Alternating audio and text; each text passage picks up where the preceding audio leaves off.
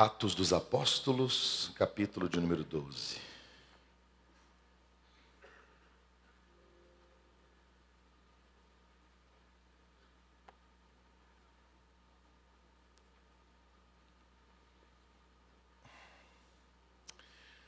Verso 1 a 16.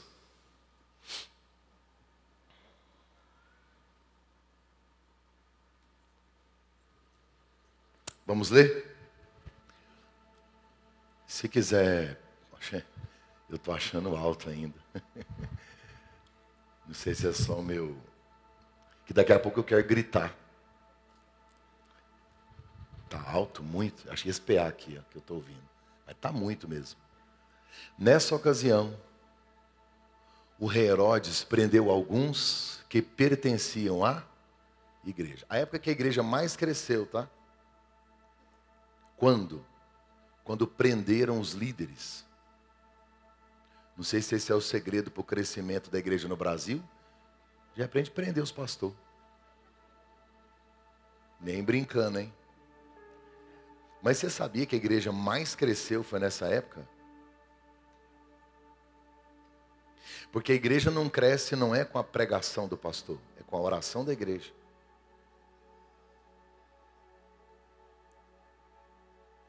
Você entende isso? A igreja multiplicou muito na época. Porque os pastores iam presos, o que, que a igreja ia fazer? Orar.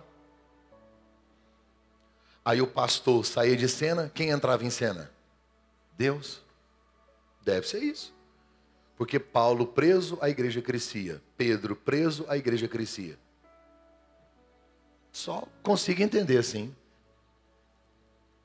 Qual que era a intenção de Herodes? Com a intenção de maltratá-los. Verso 2. E mandou matar a espada Tiago. Quem é Tiago? Aquele cara que fazia parte do trio. Pedro, Tiago e João. Quando Jesus entrou, por exemplo, na casa de Jairo, para poder ressuscitar a filha, os doze apóstolos não estavam lá, só estavam três. Quem? Pedro, Tiago e João. Quando Jesus subiu no monte para ser transfigurado, quem estava lá? Pedro, Tiago e João. E os três estão envolvidos na mesma história agora. Ó, e mandou matar a espada Tiago, aquele pescador lá da Galileia, irmão de João. Verso 3.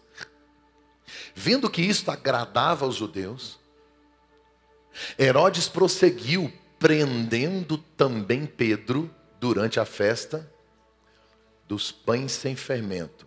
Esta festa é a festa da Páscoa. O dia que você for lá em Jerusalém, quando chegar no sábado, você não vai comer pão. O pão não vai ter fermento. Parece uma bolacha cream cracker, bem grande assim. Coisa mais horrível que eu já comi na minha vida. O gostoso do pão é o fermento, que engorda. Aquele negócio seco, duro, estranho. Mas na Páscoa era o pão sem. E os judeus chamavam, ó, oh, chegou a época do pão sem fermento, que era a festa da Páscoa. Próximo. Tendo-o prendido, prendido quem, gente? Pedro. Lançou no cárcere, entregando para ser guardado, presta atenção nisso, quatro escoltas de quatro soldados cada uma. Tem quantos soldados vigiando Pedro? Vocês estão bons de matemática, hein? Quatro escoltas de quatro soldados. Tem quantos soldados? 16 homens para vigiar um pastor. Que medo é esse? Está entendendo? Quando diz ali guardado, e lá em cima diz assim, lançando ou lançou no cárcere, é a parte mais profunda da cadeia. É aonde ficam os criminosos de altíssima periculosidade. Está lá, ó. Herodes pretendia submetê-lo a julgamento público depois da Páscoa, verso 5. Pedro então ficou detido na prisão, mas a igreja fazia o quê? Orava como? Intensamente a Deus por quem? Por ele, verso 6. Na noite anterior, presta atenção, uma noite antes, ao dia em que Herodes iria submeter a julgamento, o julgamento aqui é espada, tá? É, julgava é assim. Você pensa um juiz pensando se vai dar certo ou não. É ó, Né? Olha lá, julgamento. Pedro estava apavorado. Pedro ficou desesperado, porque ia morrer no outro dia cedo, né? Pedro estava fazendo o quê? Crente, né, gente? Você tem noção disso?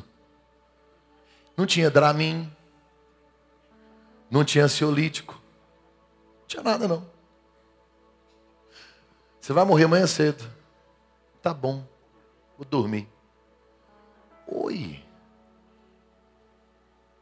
Você consegue? Quando você fica sabendo que a sua tia que mora no Acre pegou influenza, você não dorme. Você não dorme porque tem um negócio para resolver daqui 30 dias. Você já antecipou ele. Pedro vai morrer na espada. Será? Será não, Tiago, já foi, está escrito no texto. Já era, a casa caiu, ele vai morrer. Aí a Bíblia diz que ele dorme. Crente é. Dormindo entre dois soldados presos com duas algemas. E sentinelas montavam guarda à entrada do cárcere. Sete. De repente, diga comigo assim, de repente. É que essa versão diz repentinamente, mas é a mesma coisa. De repente, apareceu um anjo do Senhor, uma luz brilhou na cela. Ele tocou do lado de Pedro e o acordou. Depressa, bora, bora, bora, levante-se. Não é eu que vou te levantar, levante-se, você, se levanta aí, vai, vai, vai, vai, vai. Disse ele. Então as algemas caíram dos punhos de Pedro. Blá, verso 8. O anjo lhe disse: Vista-se. É, uma versão diz assim: coloque a capa. Coloque o quê? A capa, a capa. Calça sandálias. Pedro assim fez. Disse-lhe ainda o anjo: Põe a capa. Ah, tá, desculpa aqui, ó. Põe a capa e siga-me. Verso 9. E saindo Pedro o seguiu, não sabendo que era real o que se fazia por meio do anjo, tudo lhe parecia uma visão. Verso 10. Passaram a primeira, a segunda guarda, chegaram ao portão de ferro que dava para a cidade. Este se abriu por si mesmo para eles. Passaram, tendo saído caminhado ao longo de uma rua, e de repente o anjo o deixou. Verso 11. Então Pedro caiu em si e disse: Agora sei, sem nenhuma dúvida, que o Senhor enviou o seu anjo e me libertou das mãos de Herodes e de tudo que o povo judeu esperava. Verso 12. Percebendo isso, ele se dirigiu à casa de Maria, mãe de João, também chamado Marcos, onde muita gente se havia reunido e estava orando. Pode tirar. O texto vai, depois ele chega, bate na porta. Uma menina chamada Ruth vai lá para abrir a porta, ela se assusta, não abre, depois ela volta, abre a porta e eles celebram a libertação de Pedro. A Bíblia me diz que Pedro ele dorme na noite que antecede a sua morte. Assim como Tiago, Pedro vai ser decapitado no dia seguinte. Herodes está com muita fúria com relação à igreja. Pedro sabe que Tiago morreu, porque ele foi preso após Tiago ter sido morto.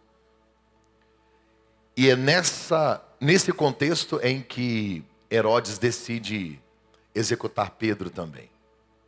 Só que quando Pedro vai para a cadeia, era Páscoa, são sete dias. Então Pedro está na cadeia por sete dias, esperando o seu julgamento. Quando a Páscoa termina, o dia diz, a Bíblia diz assim, no dia anterior ao seu julgamento, Pedro dorme. Você tem paz em meio à guerra? Qual o nível de ansiedade que tem dominado sua vida? O quanto você antecipa o sofrimento? Sêneca diz que quem sofre antes de ser necessário, sofre mais que o necessário. Em nenhum momento na Bíblia Sagrada você vai ler a Bíblia dizendo assim: não tenham ansiedade. Não está escrito isso na Bíblia. A Bíblia seria incoerente se ela desse uma ordem absurda, porque a palavra não é um decreto, tá dizendo não, não tenha, você não pode ter. Não, não está escrito isso lá. Em Mateus capítulo 6, no Sermão da Montanha, Jesus diz: não andem. Tem outra versão que diz: não sejam. Ter é uma coisa, ser é outra coisa. Você precisa, a gente precisa interpretar no português. Então Jesus não disse para eu não ter, ele disse para eu não ser. Aí você vai para Filipenses, quando você abre lá no capítulo 4 e aí começa no verso 7, o apóstolo Paulo vai repetir a mesma frase: não tenham. Não, não sejam, né? Não andeis. Não sejam ansiosos. Por que, que temos ansiedade? Porque ela é um dispositivo de segurança. O medo é um dispositivo de segurança para perigos que você está vendo. Vendo. Então, se você vê, você tem o que? Medo. E o perigo que você não vê, talvez aconteça, quem sabe aconteça, não sei se vai acontecer, chama-se ansiedade. Eu tenho ansiedade todas as vezes que eu vou pregar. Minha mão está gelada. Eu prego há 15 anos. E o dia que eu perder essa sensibilidade, esse medo de subir aqui, o temor do altar, o dia que eu perder isso, a Bíblia diz que é a soberba que precede a queda. Então, essa ansiedade controlada que eu uso como potencial para ministrar o seu coração, essa dependência, ela é saudável é um dispositivo de segurança para me colocar no meu lugar, para eu não avançar além daquilo que eu poderia ir. Então, o medo e a ansiedade está aqui, ó. São dispositivos naturais de Deus para te proteger. Só que chega um ponto em que, se eu me permitir, isso vai controlando, vai me dominando, vai me dominando, e a mente, mente, E a Bíblia diz isso. O coração é enganoso. A ciência diz que a mente mente, ela te engana. E aí a gente vai se alimentando, se alimentando, se alimentando, e de repente você está sufocado, você deixou de ter e passou a ser ansioso. Quando alguém me procura, eu percebo que está num nível alto de ansiedade, é óbvio que eu aconselho um acompanhamento uma terapia, um remédio, até porque isso influenciou os hormônios. Não tem nada de errado nisso. Não é pecado, nós somos gente, tá? Se é gente, do jeito que você quebra a perna, você tem ansiedade, você tem depressão, é, é, faz parte da vida. Você é um ser humano normal, igual eu, você, todo mundo é gente. Ninguém é super-homem, ninguém é Deus. Ninguém é Deus. Tem gente que demora um ano para dizer, estou com depressão. Por quê? Ué. Não é demônio. São enfermidades. Por que, que a Bíblia diz assim, não, não sejam? Se a Bíblia diz que não sejam, é possível então. É possível eu ter atitudes para tentar me controlar, me dominar. E a prova é que eu vejo uma tempestade com doze homens e Jesus dormindo. Aí você vai falar, ah, mas ele é Deus, mas estava em corpo de homem. A possibilidade da morte ali é muito grande. Jesus é carpinteiro, foi criado em Nazaré. Ele não é criado naquele lago, talvez não sabia nem nadar. Está dormindo. Porque não é a ausência de tempestade, é paz na tempestade. Algumas pessoas dizem Pedro dormia porque ele desistiu. Já vou morrer, vou antecipar minha morte, ficar aqui dormindo. Bem, essa é uma aplicação viável. Você não está lá para saber, né? Você não falou com ele? Por que você está dormindo? Mas eu posso olhar de uma outra perspectiva. Eu durmo porque descanso. Eu durmo porque eu estou em paz. Até aqui, Pedro talvez seja o cara mais relevante da igreja, o pastor de Jerusalém. Porque em Atos capítulo 1, Jesus vai aos céus, arrebatado e diz: Vou enviar o Espírito Santo. Logo no capítulo 2 de Atos, o Espírito Santo vem. Quando o Espírito Santo vem, quem era o líder lá da igreja? Pedro. O povo ficou tudo doido, começou a rodear o lugar lá, porque uma língua maluca que ninguém entendia. E aí as pessoas que chegavam falaram: estou ouvindo na minha língua, eu estou ouvindo na minha língua. Eles estão falando do, do, evangelho na minha língua, na minha. Ficou aquela coisa. E aí não tinha explicação. Quem foi que pregou? Pedro. Três mil almas. No capítulo 3, ele vai orar lá no templo, paralítico na porta formosa. Ele disse: Eu não tenho prata nem ouro, mas o que eu tenho Aliás, esse texto é maravilhoso. Está escrito assim: olhou para o paralítico, estava Pedro e João. Pedro e? Olhe para nós, plural. Não temos, não temos prata e ouro. Ele está falando de quem? Dos? Aí ele olha para ele assim: Mas o que eu tenho, te dou. Levante Por que, que não disse nós temos? Porque João não tem. João é pastor. João é o, é o apóstolo do amor. Aquele da revelação do Apocalipse. Que Pedro não ia conseguir escrever Apocalipse nunca. Porque ele fala, nós vai, nós vem, nós vamos. Pedro não escreve Apocalipse. Mas Pedro não é arrogante, ele tem consciência de quem ele é. É só isso. Identidade. Não temos prata nem ouro. Olhe para nós, mas o que eu tenho te dou. Levanta. E o cara levantou. Consequência do milagre. O que que Pedro ganhou de presente naquela época? Cadeia. Porque houve um tumulto, uma confusão, os judeus falaram, oh, esses caras estão tá embaraçando, arrumando confusão para nós aqui. Cadeia. Pastor, o que aconteceu na cadeia? Eles foram libertos milagrosamente. Aí vem o capítulo 4, aí capítulo 5, Ananias e Safira. Pedro estava lá recebendo a oferta. Capítulo 6, 7, 8, capítulo 9, a conversão de Paulo, capítulo 10, aí a ênfase vai para Paulo, capítulo 11, 12, volta aqui.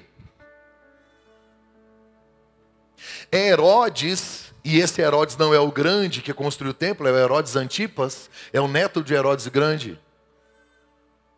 Esse cara precisava conter os tumultos, porque senão Cláudio, que era o imperador da época lá em Roma, ó, controlar. Por quê? Se você controla o tumulto, diminui as confusões, aumenta o imposto. O povo trabalha, é isso que Roma quer, só isso, quer paz.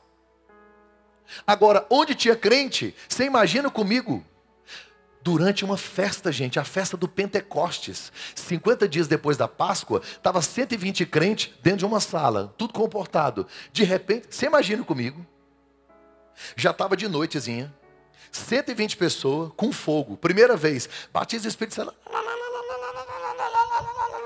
Tumulto. Confusão, barulho.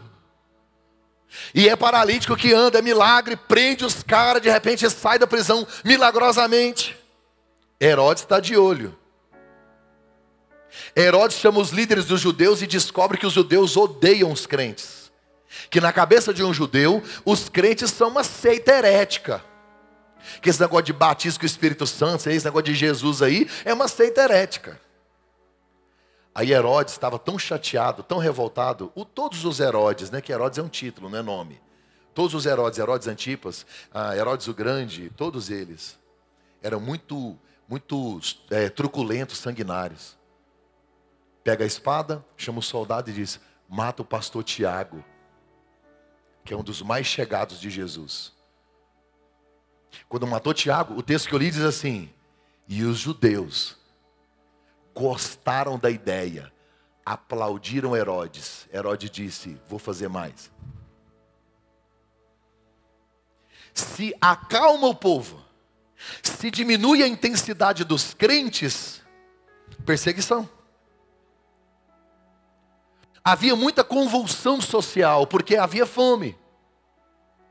Nesta época, Roma não conseguia suprir as necessidades daquela região.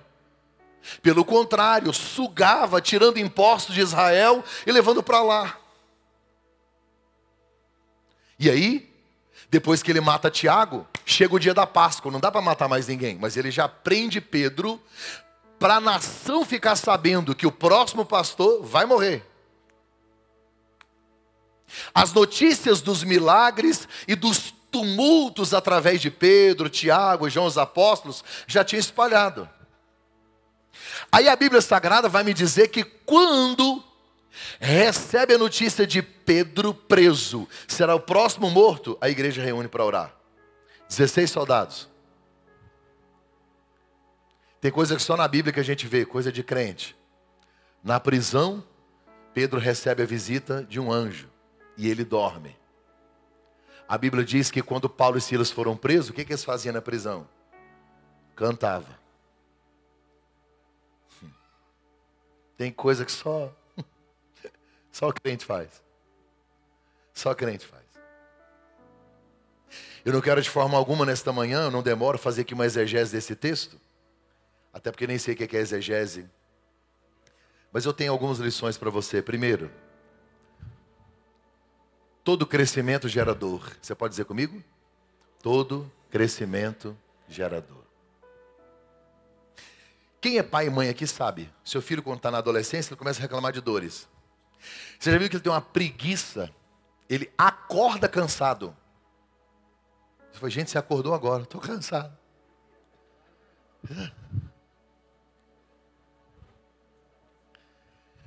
Ele anda batendo os braços, parece aqueles bonecos de posto.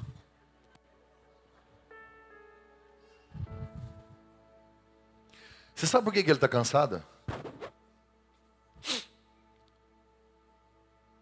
Você sabe por que ele sente dor? Você sabe por que criança dorme mais que adulto?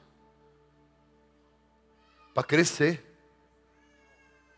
Para crescer o corpo, para nascer os dentes. Senão seria insuportável. Não existe crescimento sem dor.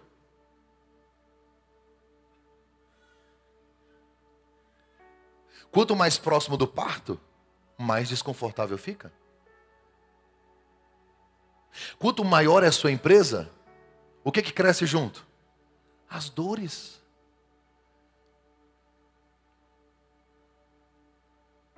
Tudo que cresce dói. Faz parte do processo da vida. Deus olha para Adão e diz: é com suor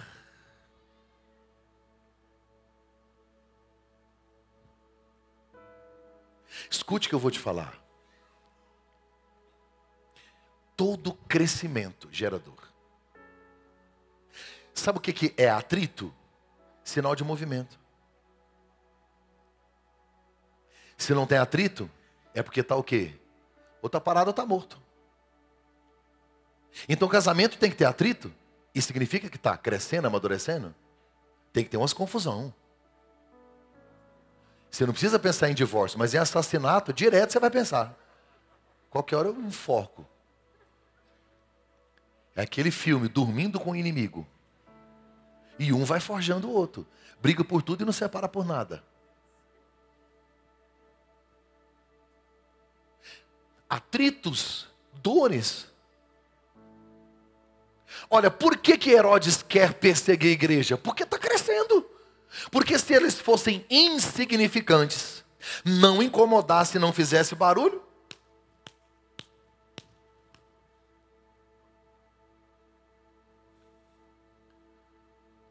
abre um negócio. Tenta fazer um curso online. Ah, vai para a rede social falar alguma coisa. Começa. Um dos maiores filósofos da história, ele disse o seguinte: se você não quer ser criticado, não quer ser perseguido, o segredo é: não fale nada, não faça nada, não seja ninguém. Agora imagine nós que somos cristãos, porque não é só nos nossos empreendimentos profissionais e pessoais, também empreendemos no reino. Porque todo mundo que tem um ministério tem uma chamada. E o dia que você falar assim, eu vou pregar o Evangelho. Prepare-se. Tem uma frase que eu sempre digo: se você nunca bateu de frente com o diabo, provavelmente é porque você está indo na mesma direção que ele.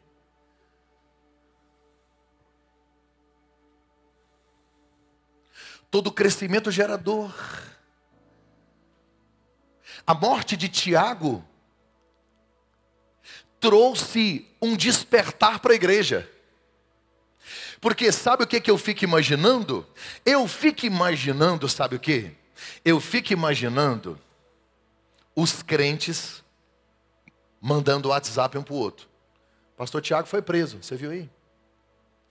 O outro falou, rapaz, morar por ele. Aí o outro mandava, um WhatsApp, mandava uma mensagem no Orkut, que o Orkut é dessa época. Aí mandava lá falando assim, ó, Herodes prendeu Tiago. Mas Tiago é um homem de Deus. Na transfiguração ele estava lá, na multiplicação dos pães ele estava lá, tinha milagre que só ele que via, era ele que orava com Jesus. No Getsemane quem ficou mais perto é ele. Tiago é assim com Jesus, ó. E o povo vida que segue, vida que segue, vida que segue. De repente chega a notícia. Cortaram a cabeça do pastor Tiago. Sabe o que a igreja fez? O que a igreja fez? Reuniu para orar. Se o diabo não ruge, a igreja não canta.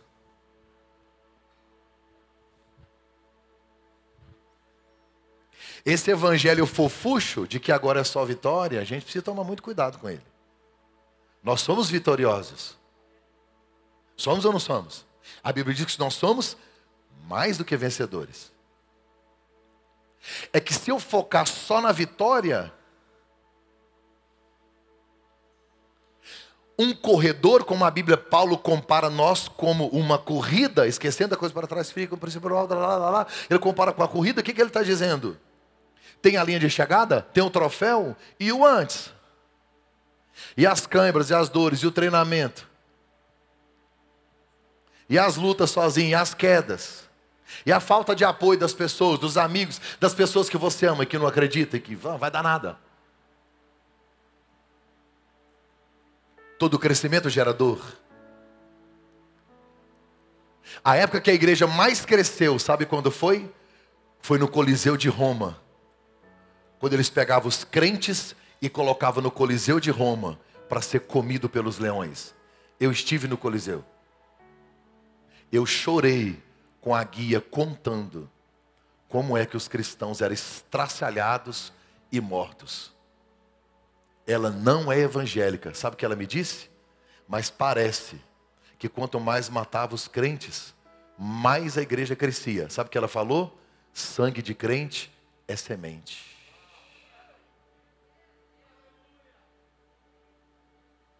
Parece que quanto mais o diabo te persegue, quanto mais ele te pressiona, mais você cresce. Ei, o nível da sua perseguição é proporcional ao nível que Deus quer te colocar. Faz parte do processo e é doloroso porque todo crescimento dói.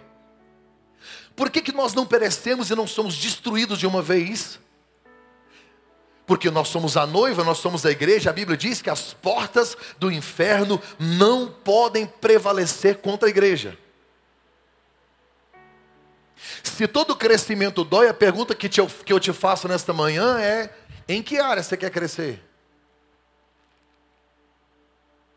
O dia que eu falei que eu ia pregar para casais, minha mãe embora de casa. Vai embora de casa, não quer saber disso não. Não, pastor, eu tenho vontade de trabalhar com libertação. Solomai, né? De Marrete. Vai lá, ué.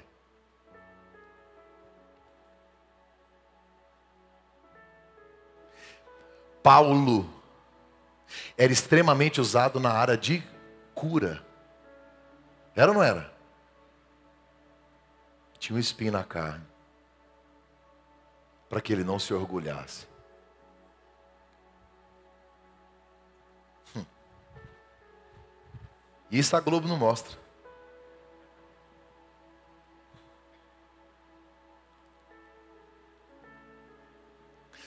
Uma das razões de Tiago ter sido decapitado, além da perseguição, e aqui eu queria que você entendesse, Um dia a mãe de Tiago, a mãe, chegou em Jesus e disse: Eu quero que o meu filho Tiago, lá no céu, senta de um lado o Senhor e o João do outro, os dois, assim, do seu lado, ó.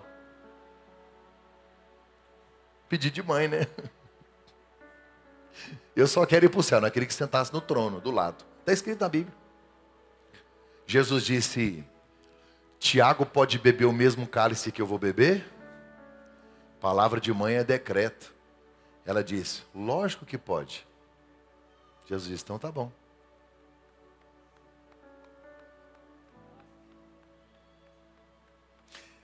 Cuidado com o destino que você dá para os seus filhos. Cuidado com as palavras que você libera com relação ao futuro das suas crianças. Abençoe eles.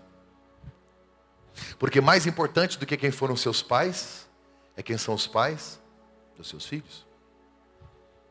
Diga comigo, todo crescimento dói.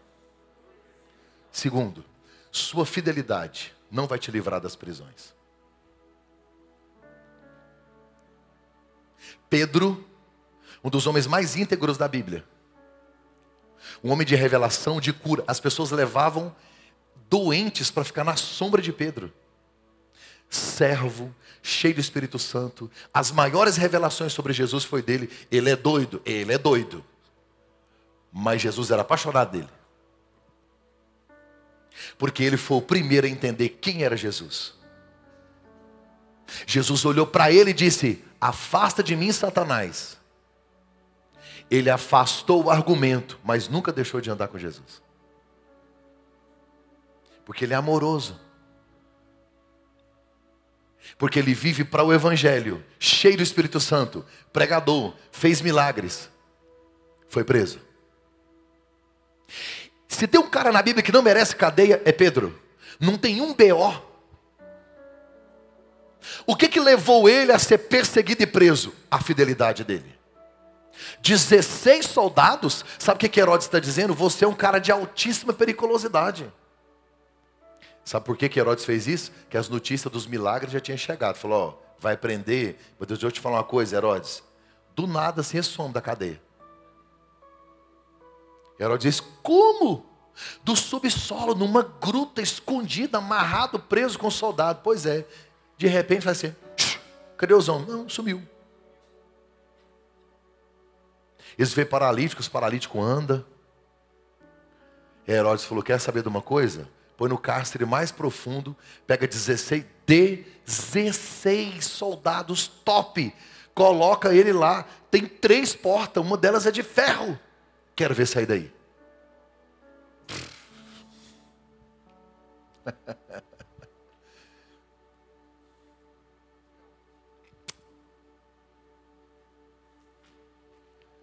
A porta vai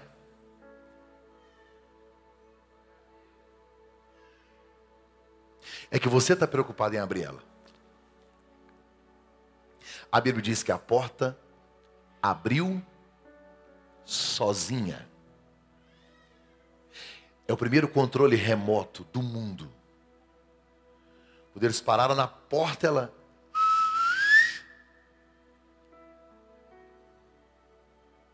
Deus não trabalha na lógica. Porque as coisas possíveis você faz. Deus quer te mostrar que existem coisas impossíveis, que são tão grandes, tão poderosas, é tanto soldado, é tanta cadeia, tanta porta, meu Deus, é Herodes, representa Roma, o império é poderoso, é grande, e Pedro só vestiu a roupa e saiu. Para de empurrar a porta. Para. Para de forçar a barra. Tem coisa que você não vai fazer com o seu braço. Você tem que ter algumas atitudes? Tem, mas tem coisa que não adianta. Se tem uma promessa de Deus para o seu filho e para a sua filha, deixa Deus cuidar. Deixa Deus levar, deixa Deus fazer, deixa Deus agir. Só obedeça, sai andando, a porta vai se abrir. A fidelidade de Pedro levou ele para a cadeia. Por que, que Ananias, Misael e Azarias, conhecidos como Sadraque, Mesaque e Abednego, foram para a fornalha? Por quê? Porque eles estavam prontos para morrer, mas não estavam prontos para pecar. Sabe o que chama isso? Fidelidade. Cem mil pessoas ajoelhadas, três adolescentes em pé. Por que, que Daniel foi para a cova dos leões? Fidelidade. Agora, fala para mim, quais foram os únicos três homens da história que andaram dentro de uma fornalha tão quente que quem aproximava morria? Quais foram os únicos três? Quem andou com Jesus lá dentro? Qual foi o único homem da história sentado uma noite inteira vendo dez leões sentados olhando para ele com medo dele? Qual foi o único homem que viu o leão com fome jejuar? Porque é nesse momento em que você é fiel e que te encurralam, te prendem, te aprisionam e que tentam fazer com você o mal, é aí que você vai viver a sua melhor experiência. Eu pregava numa igreja ontem e eu falava que a fé é gerada no ventre da crise. Se não tem crise, não tem fé. Se não tem perseguição, não tem oração. Se é tudo light, tudo lindo, tudo maravilhoso, então é a pedagogia da perseguição. É a pedagogia da prisão, é a pedagogia das lutas, é Deus forjando o meu caráter, me tratando, me ensinando, me quebrando, pegando o maque, dividindo ao meio para dizer: a porta abre porque eu abri, diz o Senhor.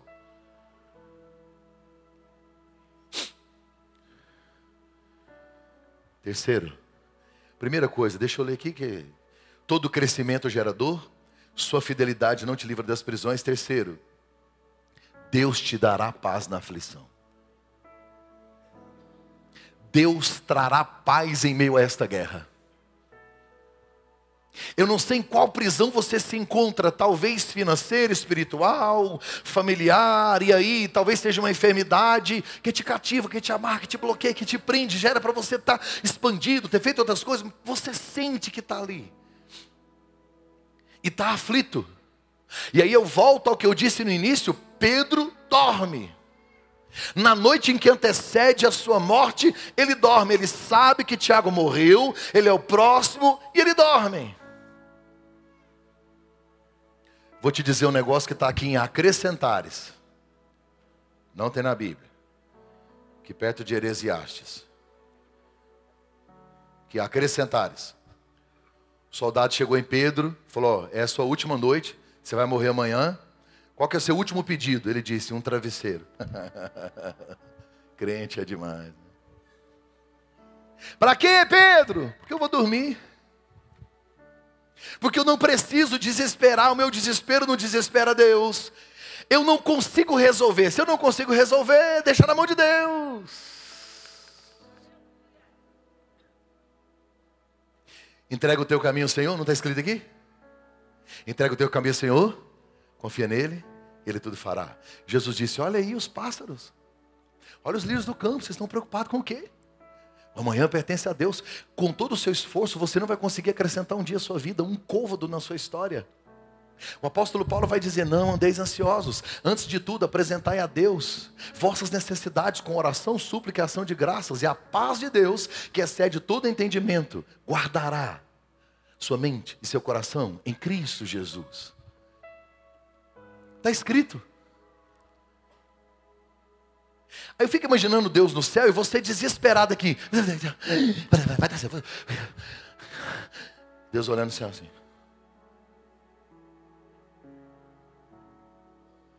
Só falta Deus ou um anjo pegar a Bíblia, colocar na sua frente.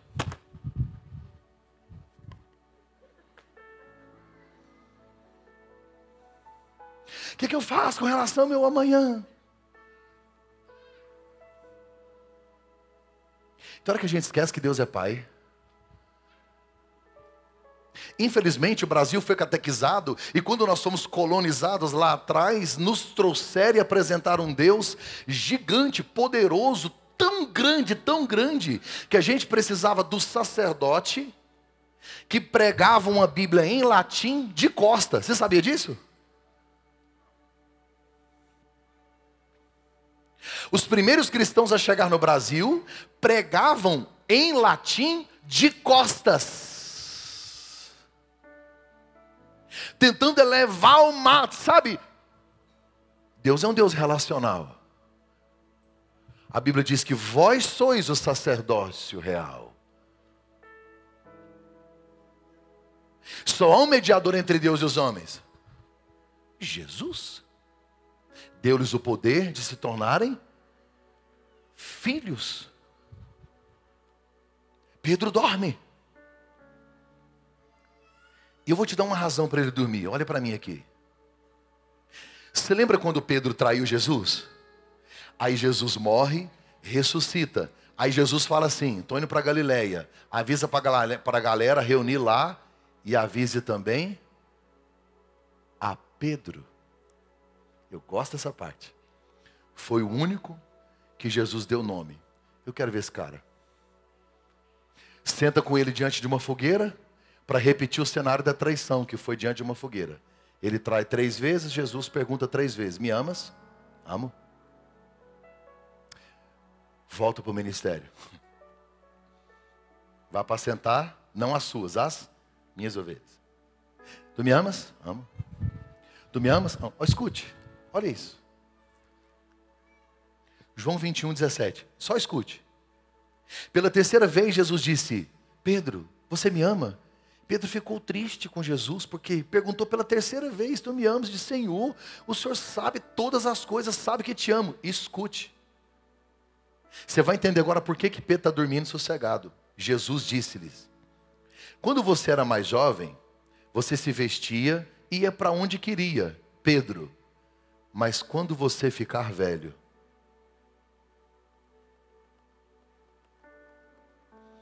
Será que alguém já entendeu? Pedro, deixa eu te falar uma coisa. O dia que você ficar velho, o que Jesus está falando? Jesus está dizendo, Pedro, você vai ficar velho. Pedro, você vai ver sua velhice. Pedro, quando você ficar velho, você vai entender todas essas, você entenderá todas essas coisas. Quando você ficar velho. Herodes disse: Vou te matar. Ele pensou: Não, Jesus disse que não.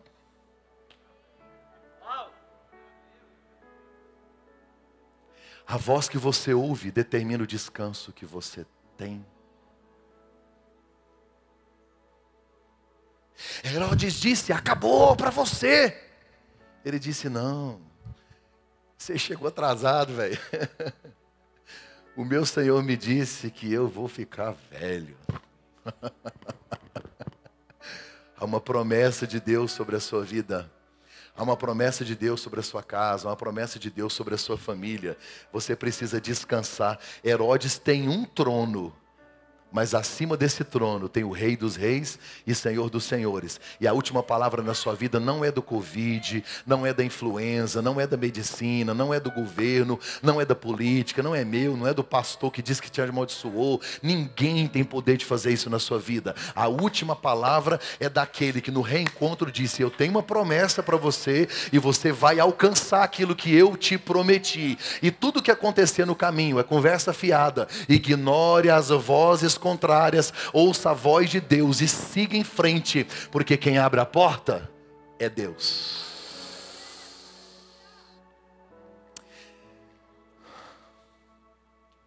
Eu preguei domingo passado o Salmo 121.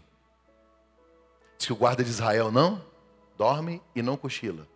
E a pergunta que eu fiz domingo passado, vou te fazer hoje. Se Deus não dorme, por que você não dorme?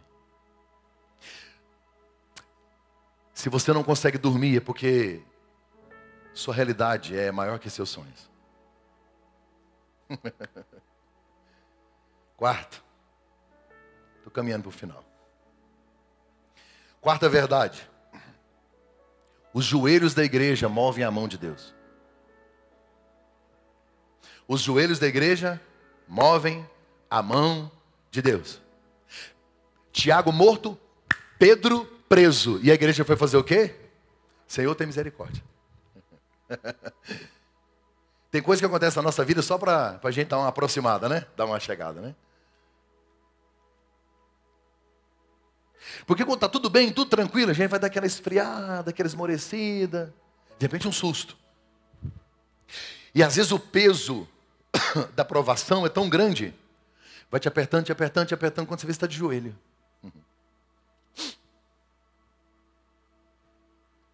Aí a igreja ora na casa de Maria, a mãe de João. Esse João aqui é o João Marcos. A igreja reúne para orar. Pedro está na fortaleza de Antônia, ao lado do pretório, perto da Via Dolorosa, preso, lá no castro interior, 16 soldados, a igreja na casa da irmã Maria, lá no mesmo cenáculo onde teve o batismo com o Espírito Santo. A igreja ora aqui e o anjo visita lá. Deus entrou aonde a igreja não podia entrar. Deus tocou aonde a igreja não podia tocar. O anjo entrou e a igreja não viu. A luz acendeu e a igreja não viu. O anjo tocou em Pedro e a igreja não viu. Pedro se levantou e a igreja não viu. Pedro colocou a capa e a igreja não viu. Pedro colocou a sandália e a igreja não viu. Pedro atravessou dois portões, a igreja não viu. Um portão de ferro se abriu, 16 homens dormiram, a igreja não viu. Pedro andou pelas ruas de Jerusalém e a igreja não viu. A resposta já está a caminho. Tem coisas acontecendo, a igreja não vê, e o fato da igreja não ver não significa que não está acontecendo. Nem sempre Deus vai mover o lugar da oração. Uma das experiências mais extraordinárias que eu vivi com Deus foi morar fora do Brasil e eu orar lá e o milagre acontecer aqui em segundos. Deus não é limitado geograficamente. Não pare de orar porque você não está vendo. O fato de você não ver não significa que Deus não está fazendo. Bem-aventurado aqueles que não viram e creram. Você pode olhar para o seu filho e não ver, mas lá dentro tem uma chama ardendo. Você pode olhar para a sua família e não ver, mas já está acontecendo. Eu quero profetizar que já está acontecendo.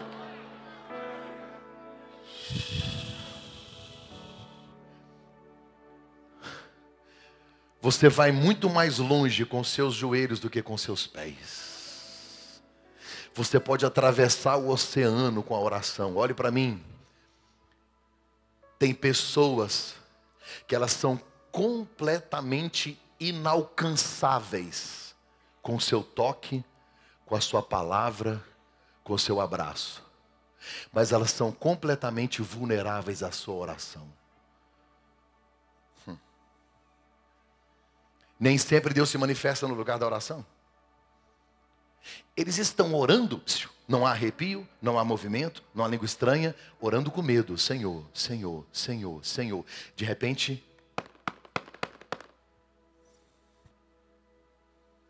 todo mundo, e agora? Medo. Eles nem sabem. Mas a resposta está a caminho. Você pode ir muito mais longe com seus joelhos do que com seus pés. Olhe para cá. Quantos dias era Páscoa? Quantos dias era Páscoa? Sete. Eles oram no primeiro dia e a resposta não vem. Ora no segundo, ora no terceiro, ora no quarto. E Deus vai deixando. Deixa eu abrir um parênteses, olha para mim aqui. Sabe por que Deus libertou Pedro? Porque a igreja estava o quê? Por que, que Tiago morreu? Tem vários propósitos. Mas a igreja não estava orando. A igreja estava vivendo seus compromissos, seus afazeres, vivendo. Onde a igreja estava enquanto Tiago foi morto? Grave isso, eu estou abrindo um parênteses. Algumas coisas nunca morreriam se você tivesse coberto de oração. Quantas vezes deixamos o nosso Tiago vulnerável quando não oramos por ele?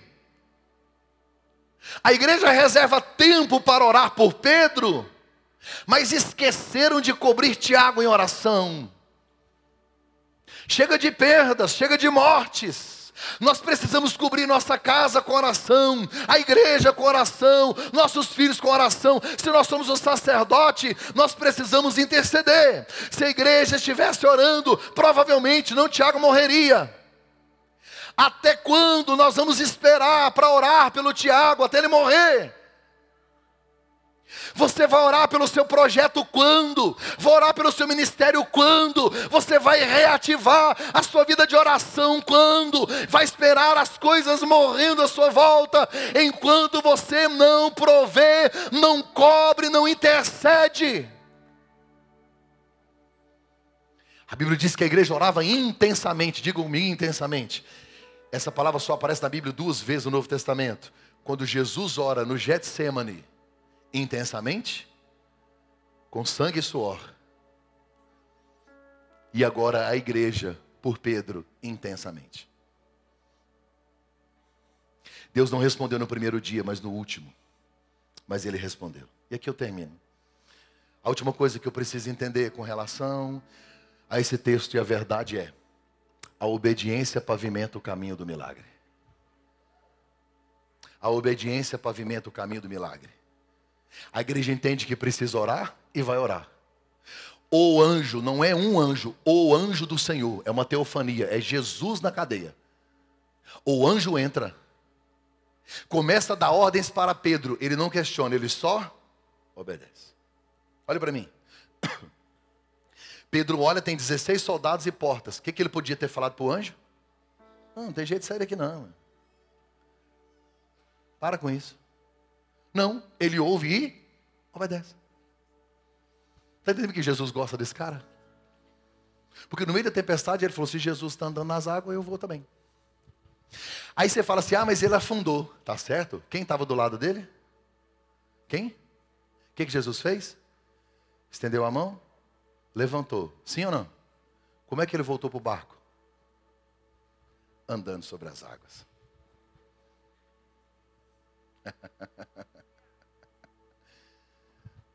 Quando você tem fé, você pode voltar a fazer coisas incríveis, mesmo após as suas quedas. Você está achando que Deus muda? A obediência pavimenta o caminho do milagre. A igreja ora e uma luz aparece. Esse negócio de luz é maravilhoso na Bíblia. Porque a luz aparece e a frase é: e um anjo, ou o anjo, de repente. É do nada? Não, a igreja está orando, tem sete dias. Cinco ordens que ele teve que obedecer. Levante-se, coloque o cinto, calça a sandália, coloque a capa e siga-me. Levante-se, eis. Tá ruim aí? Não é para eu te ajudar não. Bora, levanta, você mesmo. Pega essa força, levanta, bora, bora, bora, levanta. Levante-se. Coloque o cinto, calça a sandália, coloque a capa e siga-me. Levante-se. Hoje está dizendo, se esforça. Você consegue. Você está preso, mas está vivo. Reage. O anjo está dizendo, muda de posição. Deus te chamou, Pedro, para ser um profeta, para ser um pastor, para ser um sacerdote, homem de Deus. Vai mudar a história da humanidade. Bora, bora, bora, bora, bora. Levanta. Não, mas eu estou preso. Ah, a porta fechada. Não. Primeiro você levanta, depois a porta abre. Está entendendo? Para de esperar a porta abrir. Você está bem vestido, você tem um carro. Para! Para de esperar. Levanta e sai andando. Ah, eu não tenho recurso, ah, eu não tenho, ah, eu não consigo, ah, eu não posso. Levanta, Pedro. Quando você começar a andar, as portas vão se abrir. Primeiro você coloca o pé, depois Deus coloca o chão. Aí o anjo diz: põe o cinto. Judeu não andava sem cinto, até porque usava vestido. Tinha uma roupa de baixo, tinha aquele vestidão. Aí punha a capa e tinha que pôr o cinto. Cinto na Bíblia fala de honra, de força, de verdade. Fala de autoridade. Toda vez que você vê cinto na Bíblia, fala de cinto e anel. Fala de honra, de autoridade. Calça sandálias. Se mandou calçar sandália, Pedro estava como, gente? Descalço, você anda perto ou você anda longe? Você anda perto ou você anda longe? Herodes tirou a sandália dele para dizer: seu ministério acabou aqui. O que, que o anjo disse? Calça. Porque você não tem noção de onde é que você vai. Ah, Deus está mandando calçar a sandália. Deixa eu abrir um parênteses aqui. O filho pródigo chegou em casa e disse para o pai: Eu quero ser escravo. Escravo trabalha descalço. Não sou digno de ser filho. O pai mandou ele calçar uma, calçar uma sandália. O pai está dizendo: Você pode nunca mais querer ser meu filho, mas eu jamais deixarei de ser o seu pai. E aqui nessa casa você não é escravo, você é filho. Você sabe o que, que o anjo está dizendo para Pedro? Era escravo até agora a partir de agora, calça. Sua jornada vai ser longa. O diabo disse que seu casamento acabou, que seu ministério acabou, que a sua vida acabou, arrancou sua sandália e disse: Você não vai longe, hein? Você só vai perto, porque você não tem condições, você não tem estrutura. Deus hoje vai te calçar novas sandálias. Você é filho, você vai caminhar longe. Há uma promessa. Você pode aplaudir mais forte, não tem nada não. Tem um destino. Você vai muito longe.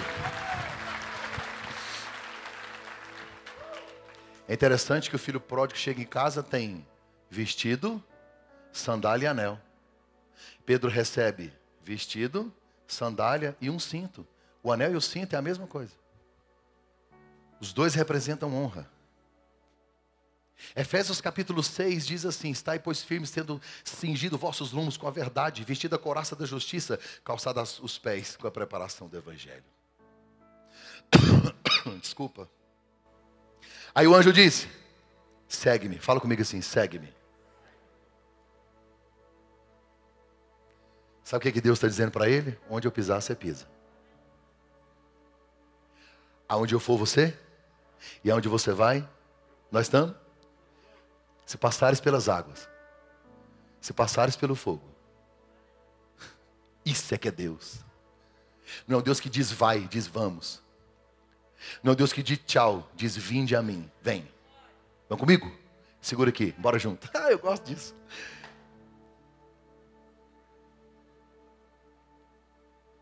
Agora imagina. Olha para mim. Pedro vestiu a capa, sim ou não?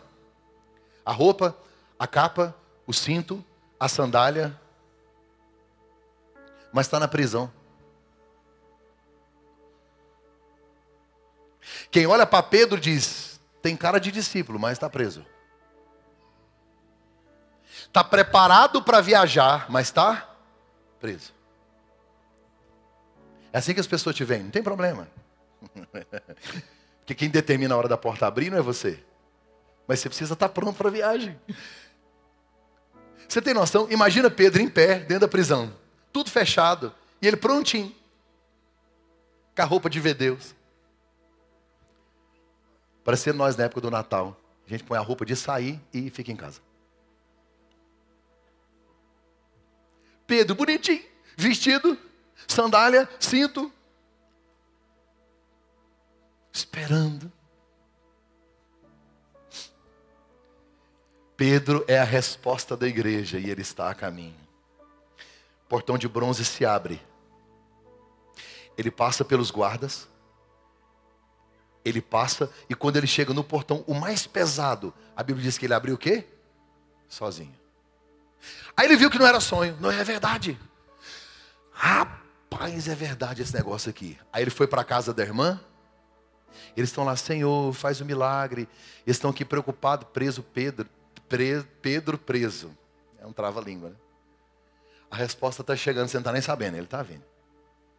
Diga comigo assim: a porta de ferro abriu sozinha. A Bíblia diz que ele chegou na porta da casa. A porta da casa é de quê?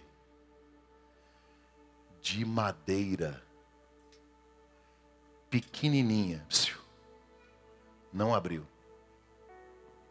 Teve que bater, pedir e esperar.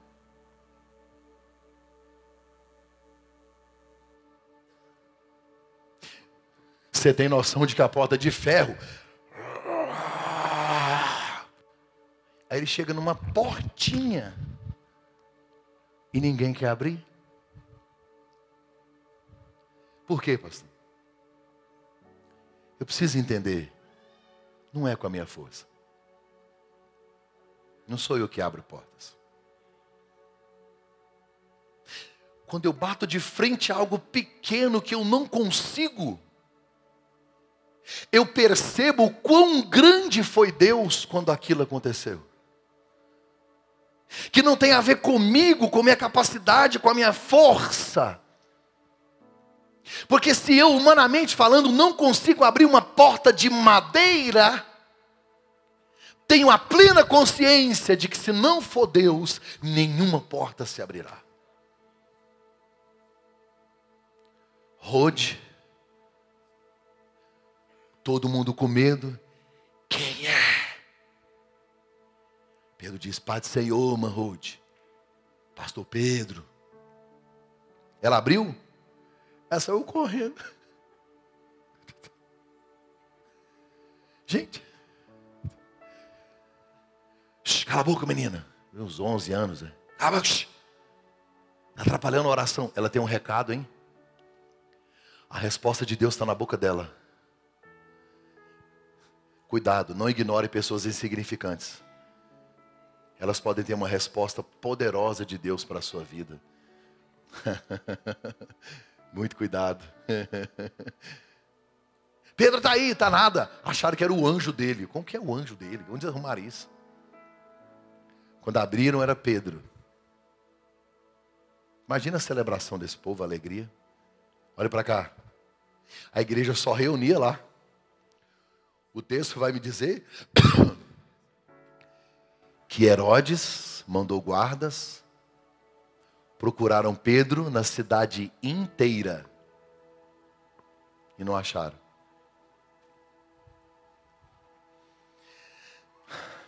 Pastor, por quê? Porque o melhor lugar para você se esconder é no lugar da oração. O diabo não te toca. Quer proteger e guardar a sua família? Vai para o lugar da oração. Vai para lá. Coloque-se em pé, eu preciso terminar aqui.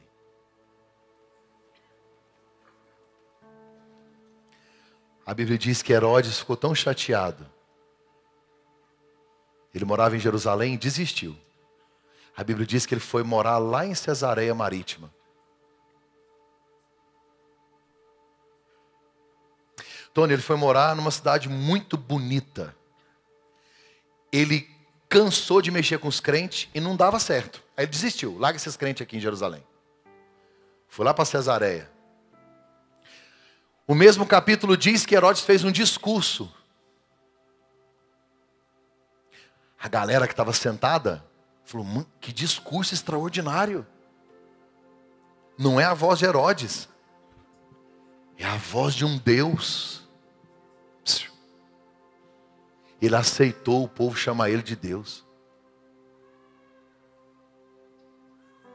A Bíblia diz que ele não transferiu a glória para. Está assim, e ele não deu glória a Deus. Não reconheceu que era Deus que tinha feito isso. Diz que ele morreu fulminado. E foi comido por bichos.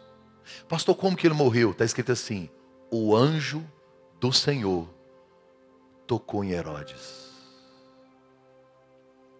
O mesmo anjo que liberta Pedro é o mesmo que mata Herodes. Não se preocupe com seus inimigos. Quando o anjo do Senhor tocar em você e te der um destino, só vai. Quem cuida de Herodes é o mesmo anjo. Deus está no controle de todas as coisas. Feche os seus olhos. A porta vai se abrir. Não é pela sua bondade, porque você é maravilhoso, não, porque Deus decidiu. Essa porta vai abrir.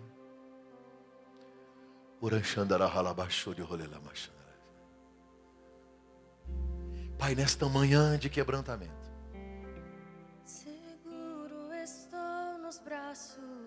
Buzzword.